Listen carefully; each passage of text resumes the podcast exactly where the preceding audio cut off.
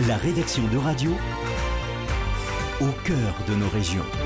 À Nantes, à Litier, Carnevali, de l'Académie Euradio. C'est bizarre qu'il y ait les likes et les partages et les commentaires alors que c'est toujours pas. Ça va.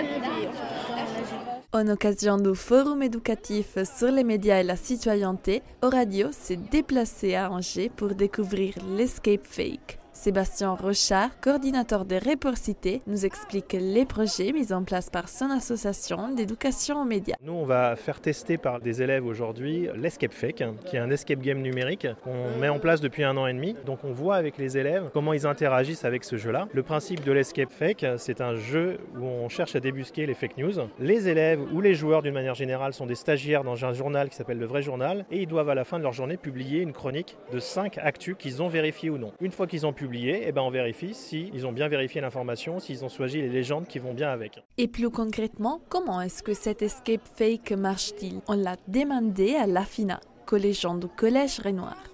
On est en train de chercher une information si elle est fake ou réelle. Tony Estanguet nous dit qu'il y a quatre sports euh, qui sont nouveaux, proposés pour euh, les élèves.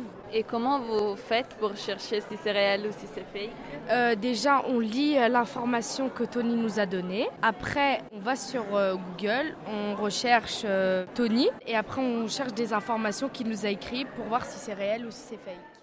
La détection des fake news est également une activité qui est menée dans l'environnement scolaire. Les mots d'Isabelle Rouet, professeure documentaliste du Collège Renoir. En quatrième, c'est vraiment là qu'on travaille sur les fake news. On utilise euh, des outils de fact-checking, donc bah, par exemple euh, les décodeurs par rapport au journal Le Monde. Quasiment toutes les émissions maintenant ont la partie fact-checking sur la fausse info du moment euh, et on décrypte euh, ah bah non en fait euh, tel homme politique a avancé euh, tel chiffre. En vérité, c'est pas ça du tout. Néanmoins, la piège des fausses informations n'intéresse pas que les jeunes élèves français, mais il s'agit d'un enjeu européen. Pour cela, le Goethe Institut, l'Institut français et l'Instituto Cervantes ont lancé les projets annuels Fakten Detective pour les jeunes étudiants européens entre les 15 et les 19 ans afin de permettre leur collaboration sur la thématique des fake news dans des ateliers numériques qui permettent leur confrontation.